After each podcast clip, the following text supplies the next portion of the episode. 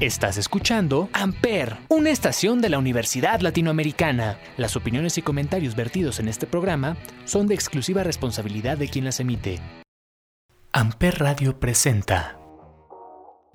Damas y caballeros, soy Gerson Brito y sean todos bienvenidos a este segundo episodio de Analista de Sofá.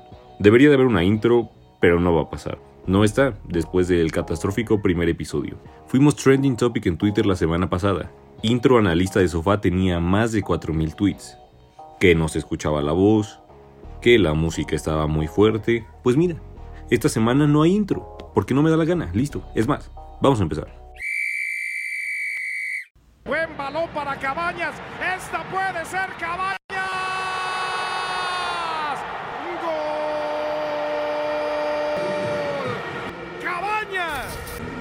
Que el dios de la puntería llegó con el paraguayo, arrancando este torneo, haciendo dos.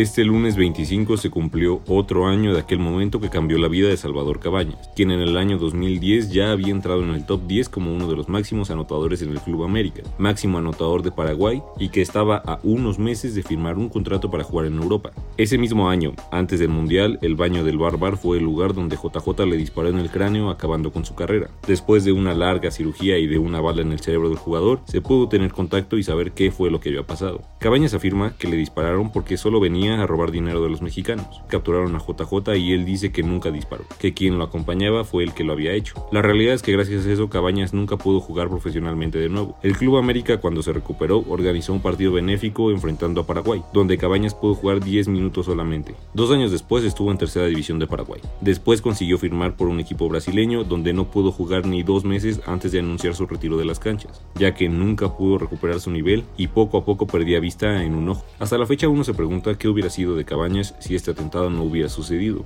Lamentablemente, jamás lo sabremos. Esta es, sin duda, la imagen del día. Día triste para el deporte mundial, quedará marcado como uno de los días más grises en la historia. El mundo del baloncesto y el deporte lloran la muerte de Kobe Bryant. Después de sufrir un accidente en helicóptero en Calabazas. No hay sobrevivientes, es lo que se está confirmando. Una de ellas, su hija Gianna, de 13 años. El helicóptero de Bryant se desplazaba al partido en el que la menor iba a participar. Gran leyenda del baloncesto que se ha ido demasiado pronto. 26 de enero del 2020. El antes y después de Kobe Bryant es algo que quedará marcado para siempre. Este martes se cumplió el primer aniversario luctuoso de Black Mamba, el cinco veces campeón de la NBA, ganador de un Oscar y creador de la mentalidad Mamba, se fue siendo una inspiración para el mundo. Una persona ejemplar dentro y fuera de la duela, se retiró en el año 2016. Un año después, sus dorsales fueron quitados de la franquicia de los Lakers, con el número 8 ganó sus primeros tres anillos y con el 24 después ganó otros dos. Bryant fue una inspiración para la mayoría de deportistas, por el hambre de ganar y de demostrar que era el mejor en lo que hacía. Eso se lo transmitió a su hija Gianna Bryant, quien amaba ver juegos con su papá y quien la esposa de Kobe reconoció como heredera de la mentalidad Mamba. Lamentablemente no sabemos cuándo y dónde se puede terminar nuestro tiempo en la Tierra, y eso fue todo para Kobe y Gianna, quienes quedarán en la mente de todos y jamás serán olvidados. Quisiera poner un par de comentarios que se hicieron en el homenaje a Kobe. Personajes como Michael Jordan, Shaquille O'Neal y LeBron James fueron parte de este. No one knows how much time we have. That's why we must live in the moment. We must enjoy the moment. We must reach and see and spend as much time as we can with our families and friends and the people that we absolutely love. He was an amazing dad, amazing husband who dedicated himself to his family and who loved his daughters with all his heart. When Kobe Bryant died, a piece of me died. Mamba, you were taken away from us way too soon. Your next chapter of life was just beginning, but now it's time for us to continue your legacy. So, in the words of Kobe Bryant, Mamba out, but in the words of us, not forgotten. Hay un documental muy bueno sobre la vida de Kobe, llamado Legends Never Die, o Las leyendas nunca mueren. Este es acompañado por un par de canciones entre las que destaco esta que estás por escuchar. Con ella cerramos este pequeño homenaje a Black Mamba. Esta canción se llama Headlines de Drake.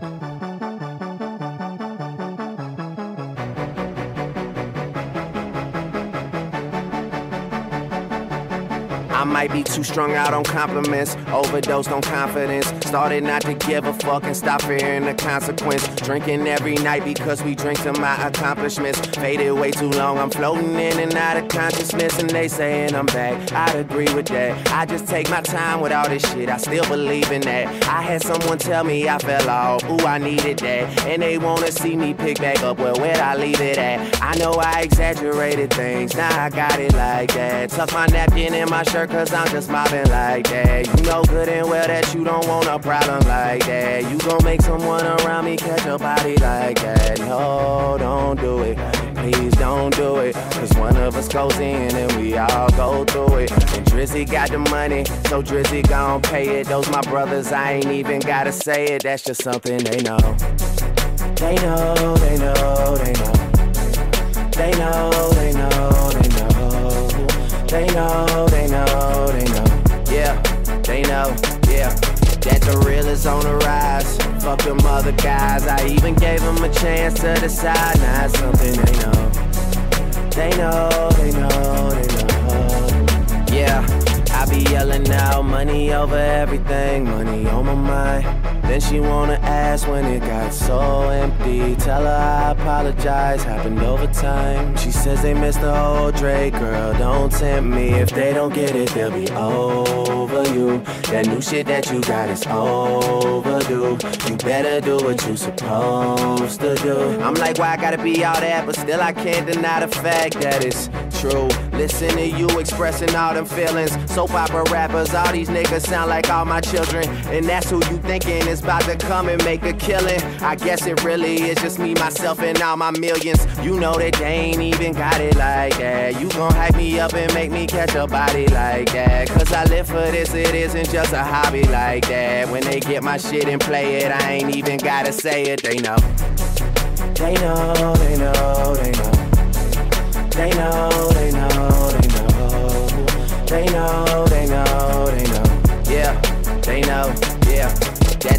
On the rise. Fuck them other guys. I even gave them a chance to decide. Now it's something they know. They know, they know, they know.